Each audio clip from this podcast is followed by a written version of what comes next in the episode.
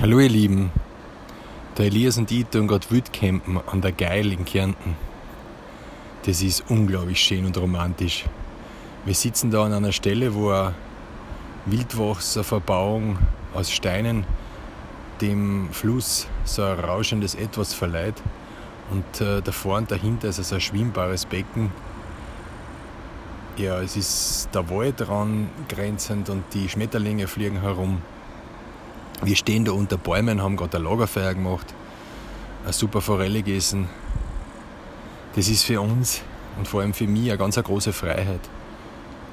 Ein ganz großes Stück vom Freiheitskuchen, wo man sehr kreativ sein muss, viel improvisieren und mit wenig Sachen ganz viel machen kann. Und den Elias taugt es auch ganz stark. Es gibt Seile, wo man ins Wasser springen kann, schäumende Strudelbäder, das wie Mineralwasser über den Körper gluckert und Fische und alles andere, auch Lagerfeuer, Spiele mit Naturgegenständen, also ganz basal und ganz einfach.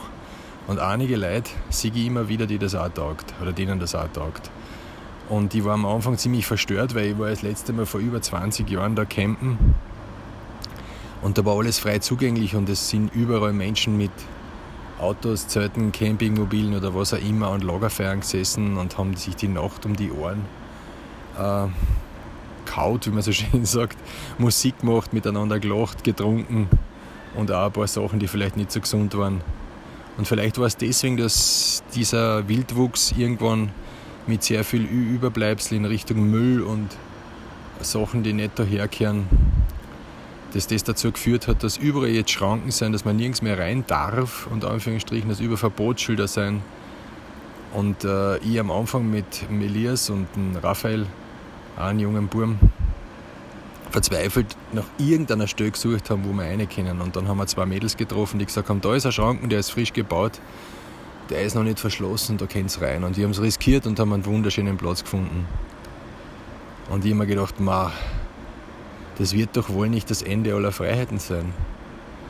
Und irgendwann nach der ersten Nacht, also heute ist erst der zweite Tag, habe ich eine Form der Entspannung gefunden, in dem diese wunderbare Wirkung der Natur mit mir das gemacht hat, was wirklich Entspannung bringt und die den Fokus nicht mehr auf das gerichtet hat, was verboten ist. Ich habe sogar die Kennzeichen aus dem Auto entfernt, damit man mich nicht anzeigen kann, und ich habe mir gedacht, mal so weit ist kommen. Das ist vielleicht resultierend aus wie vorgenannten Ereignissen, aber dass alle darunter leiden müssen oder niemand mehr Freiheiten hat, das hat mich schon sehr beschäftigt. Und jetzt sitze ich da und schaue der rauschenden Geil zu. Mein Bub sitzt am Lagerfeuer, isst Marshmallows und liest der Donald Duck Heftel von der Gabi. Wir haben genug zu essen. Wir haben gerade Forellen gegessen mit Erdäpfel. Und es ist alles so still und man kann so gut schlafen und man ist einfach unbehelligt. Und das ist, glaube ich, ganz was Wichtiges und das brauche ich ganz dringend, dieses unbehelligt sein und sein dürfen, aber dabei auch daran denken, wie ich den Platz gern vorfinden will und wie ich gern hätte, dass man mit mir umgeht, so dass ich auch mit anderen so umgehe. Und das sich gegenseitig sein lassen und merken, dass wir eh alle, die da sind, dieselben Interessen mehr oder weniger vertreten. Nämlich genau der Freiheit nachzugehen. Mehr oder minder bewusst, aber trotzdem mit einem Effekt, der uns einfach alle gut tut. Auch wenn es eng wird, auch wenn die Plätze mehr aufgesucht werden, auch wenn man alles via Handy-Fotos irgendwo posten kann und sagen kann, da ist der schönste Platz der Welt und das alles genau beschreiben, gibt es doch immer nur ein paar erlesene wenige, die dann sagen, das taugt mir oder das mag ich. Es gibt viele Tagesgäste, aber nur ein paar wenige, die übernachten. Und man braucht sich keine Sorgen machen, glaube ich. Sowas wird es immer geben und wer es so dringend wie ich braucht, muss sich auch keine Sorgen machen.